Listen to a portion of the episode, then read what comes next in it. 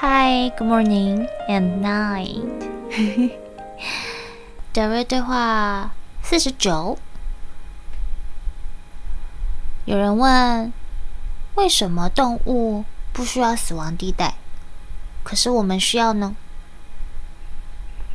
德瑞说：“好吧，首先我们回答第一个部分。动物不需要死亡地带，是因为它们对自己的进化拥有觉知。”又有人问：“当他们等候新身体的时候，会体验什么呢？”德瑞说：“哦，动物它们对出体非常熟悉，可以到处走走看看。”这对他们没有什么大不了的，他们是具有觉知的个体。因为你们没有觉知，所以不明白这是怎么一回事。你们不知道，其实你们并不需要一直待在身体里。但是动物们知道，他们喜欢到处玩耍。这就是为什么你很常看动物，他们在睡觉。当他们对物质身体厌倦的时候。他们就会出体去玩，然后又有人问：“啊、那他们能像人类一样轮回吗？”德瑞说：“当然不，他们是觉知的个体，他们知道自己是谁。”又有人问：“嗯、请解释一下什么是觉知的个体？所有的动物都是有觉知的吗？如果他们有觉知？”那他们是如何进化的呢？这和我们有什么不一样呢？德瑞，德瑞说：“当你的觉知到达某一个点的时候，你们的进化就在一个特定的频率阶段停止了。问题是，你看，你们总是将所有的事情和人类扯上关系，你们对。”在其他星球上的进化并不熟悉，在其他的星球上拥有不同的形式的进化。当他们了解了某个星球的体验，并且获得了觉知的时候，就能够去另外一个星球上了。换句话说，你们熟悉的猫啊、狗啊，其实已经在其他的星球上达到了自己的进化点。拥有了自己的独特频率模式。当他们去别的星球的时候，还能保持自己的频率模式。也许在这个星球上，他们是猫猫狗狗，但他在其他的星球上，他们可能是其他的物种，而他们已经到达了他们自己想要完成的进化程度了。我知道这好像很难解释。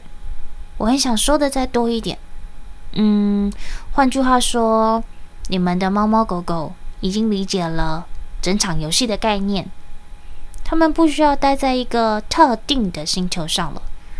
无论在哪里，他们都有觉知，了解自己，知道自己是谁。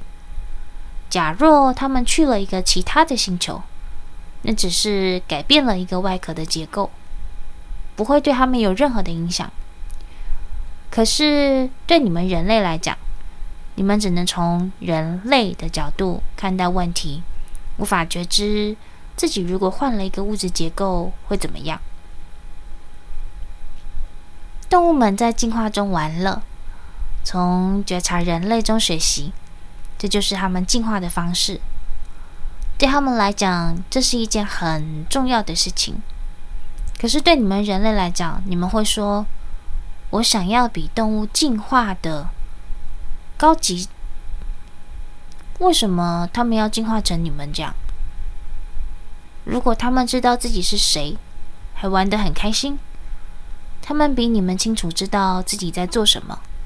他们在其他星球上已经到达了觉知的程度了，在其他的星球上，动物们就用其他星球上的物质结构体验。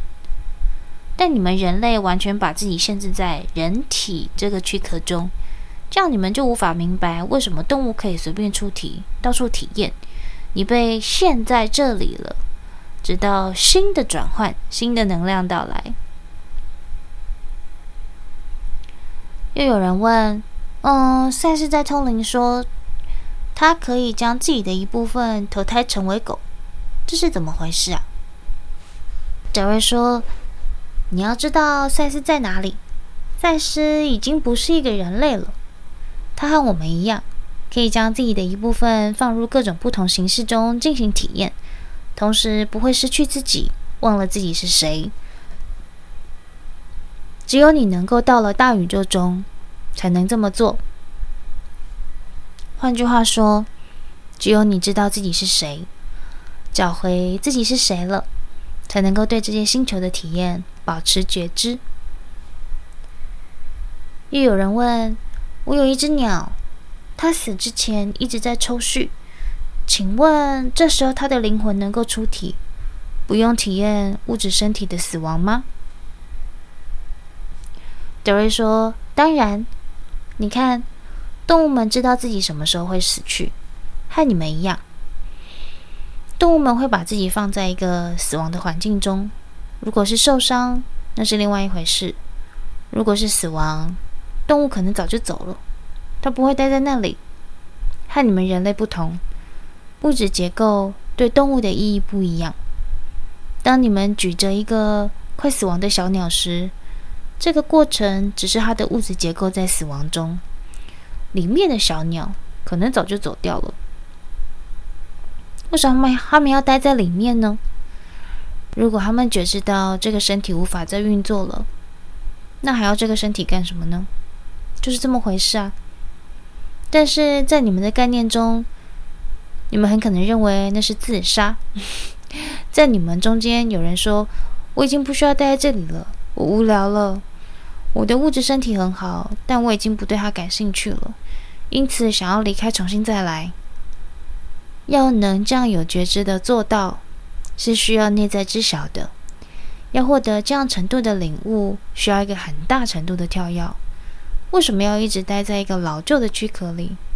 除非你想从中学习到什么。如果你坐在那里不停发牢骚、抱怨，就不会从中学到任何东西。这就是你们的自由意志出现的地方。你可以做任何你想去做的。动物们并不介意这一点。因为物质身体对他们来说并不重要。谢谢，我们是达瑞。